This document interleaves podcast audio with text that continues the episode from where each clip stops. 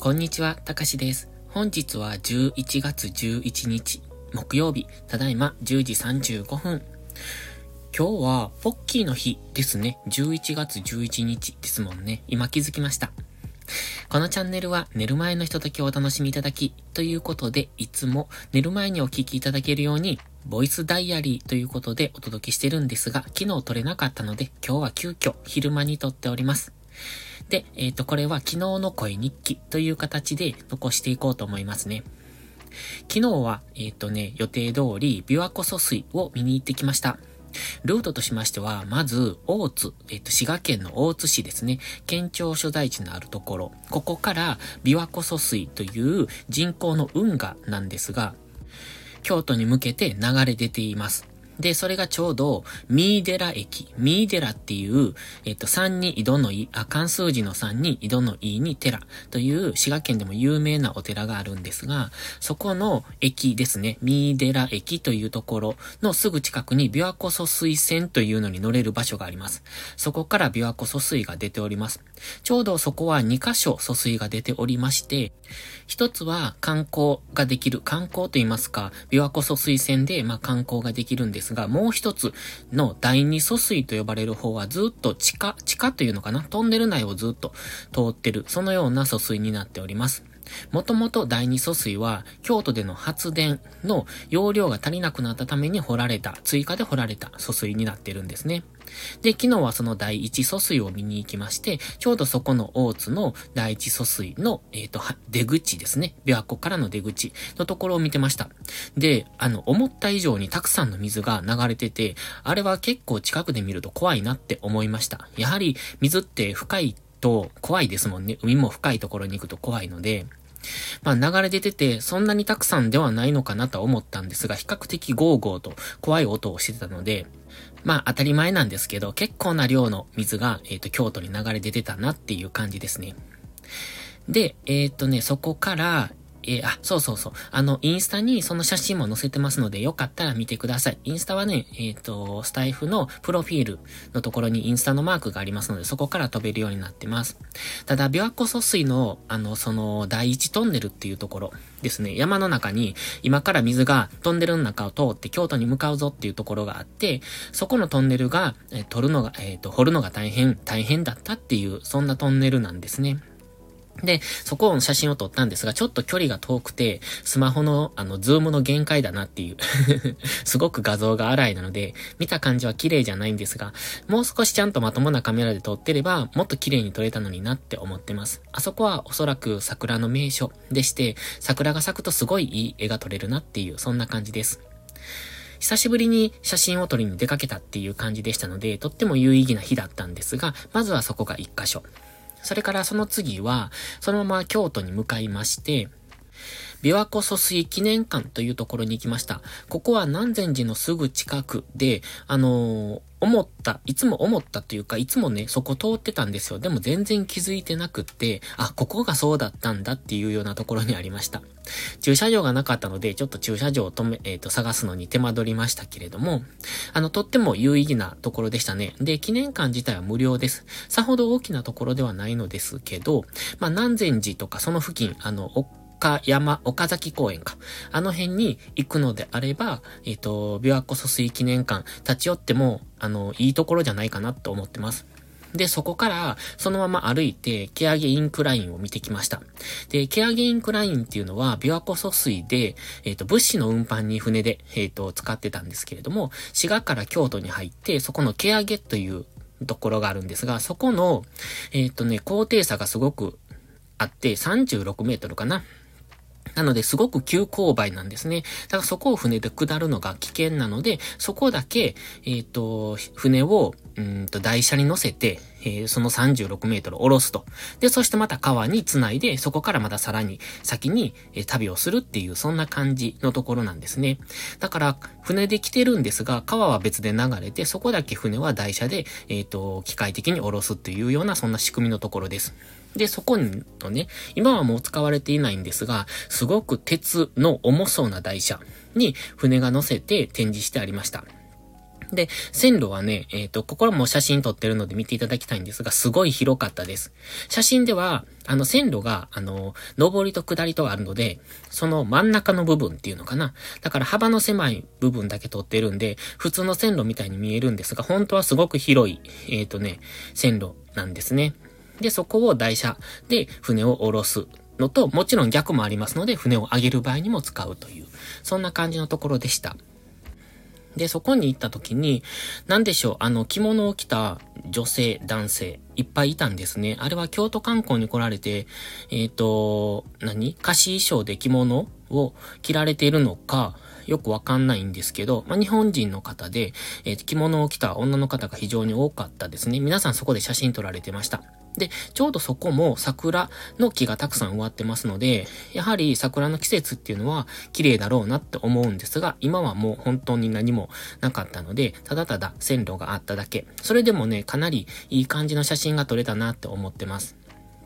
で、その後、琵琶湖疎水の、えっ、ー、と、それが、そこで疎水が分かれて、飲料水として、えー、な、南禅寺の方に流れてるんですね。で、南禅寺に、えー、水路閣っていう、まあ、水道橋ですよね。その、琵琶湖疎水の一部の水を南禅寺を通過して、さらに向こうに、向こう、どこに行くんかわかんないですけど、さらに奥の方に運んでいくのに、南禅寺をどうも通過する必要があったと。で、その時に、まあ、無理やりに南禅寺境内内を通すのに、ちょっと西洋風の、うん、水道橋、レンガ作りの水道橋で、えっ、ー、と、上を通したっていう感じだったらしいですね。よくその時代にね、あの、南禅寺の中を通したなって思うんですよ。まあ、その南禅寺がどのくらいの規模で、まあ、大きいお寺なんですけど、そのどのくらいの影響力を持ったお寺なのかはわかんないですけど、そこにね、あれだけ異質なすごい空間なんですね。お寺の中に、あの、レンガ作りの水道橋があるっていうのはすっごい異質だったので、よくそんなのを許したなっていうか、よくできたなっていうのを思いました。やはり当時はだいぶ、あの、民衆からの反発があったらしいんですけれども、それでもよく作ったなっていうぐらいの素晴らしい建物でした。で、それもインスタに上げてます。かなりね、そこもいい感じに写真が撮れてます。えっ、ー、と、皆さん、なんかね、すっごい観光客多かったんですよ。昨日平日なのに。で、まあ、修学旅行生も大量にいたんですが、それ以外にもすごいお客さん多くて、まあ、南禅寺の水道橋のところはやっぱり、あの、写真撮るスポットになってますし、みんな撮ってるんですよね。だから僕も撮ったんですけど、奥の方でね、なんか、なんでしょうあれ、ウェディングの撮影かなかなんかをされている感じで、で、そういう方たちがちょっと映ってるっていう、そんな写真になってます。とってもいいところでした。で、その後は南禅寺からそのままもう車に戻ってもよかったんですが、そのまま毛上げインクラインまでもう一度戻って、えっ、ー、と、さっきはインクラインはちょっと見ただけだったので、一番上まで登ってきました。ちょうどその一番上っていうのは、琵琶湖疎水で滋賀から毛上げまで流れてきた水が溜まっているところなんですね。そこで、水は別ルートで下っていく。で、えっ、ー、と、船はそこから、えっ、ー、と、台車に乗せるっていう、その台車の線路がそこから500、うん、何十メートルか続いているっていう、そういうところになります。そこもね、とっても素敵でした。多分、あそこまで上がる人はあんまり多くないんじゃないかなって思うんですけれども。あの、もし、毛上げ付近行かれたら、あれは、えっ、ー、とね、結構マイナースポットではあるんですが、とっても素敵なところなので、ぜひ訪れていただきたいなって思います。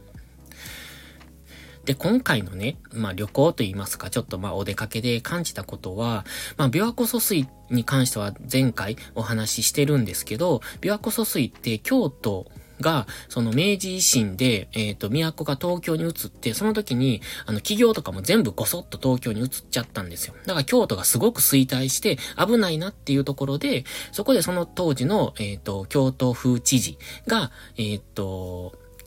琵琶湖からの水を引いて、そこを京都の、うん、飲料水として使おうというので、すごい一大プロジェクトだったんですね。もう国家事業だったんですよ。国から予算をもらってっていう、そんな感じだったんで。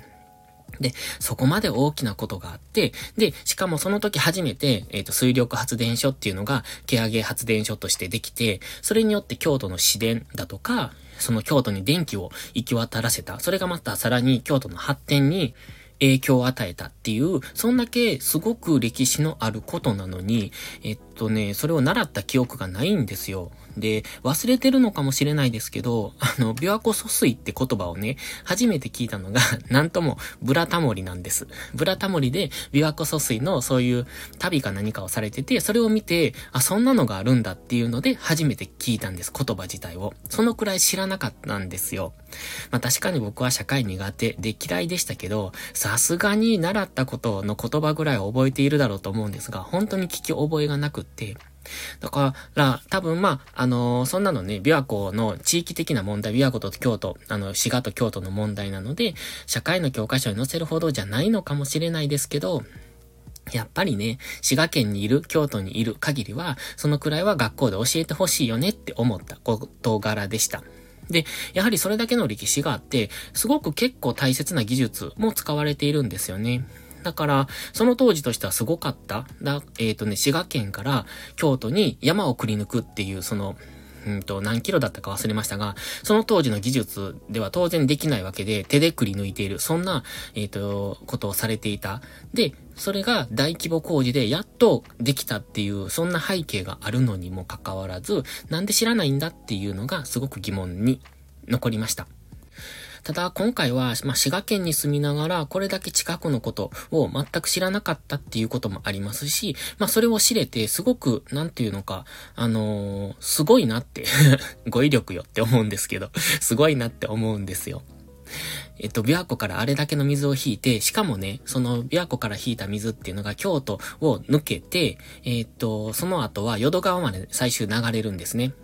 で、ちょうど、あの、平安神宮とか行かれた方はご存知かもしれませんが、あそこにね、お堀みたいな大きな広い川があるんですよ。すごく不自然な川です。あれは、琵琶湖疎水の、えっ、ー、と、先ですね。だから、毛上げから、うんと、降りてきた水がそのまま、あそこ、平安神宮のあたりを通って、ずっと京都を抜けて大阪に流れていくっていう、そういうルートになってるんですよ。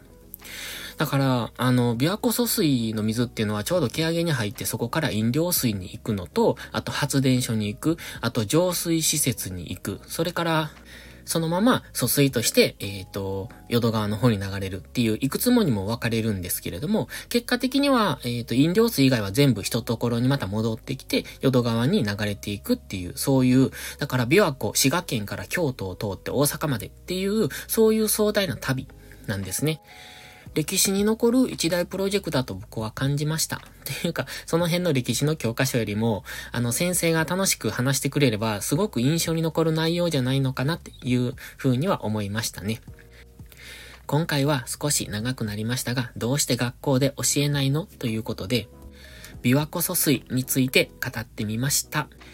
一応今夜も配信予定ですので、もしよければお聴きいただけると嬉しいです。それではまた次回の配信でお会いしましょう。たかしでした。バイバイ。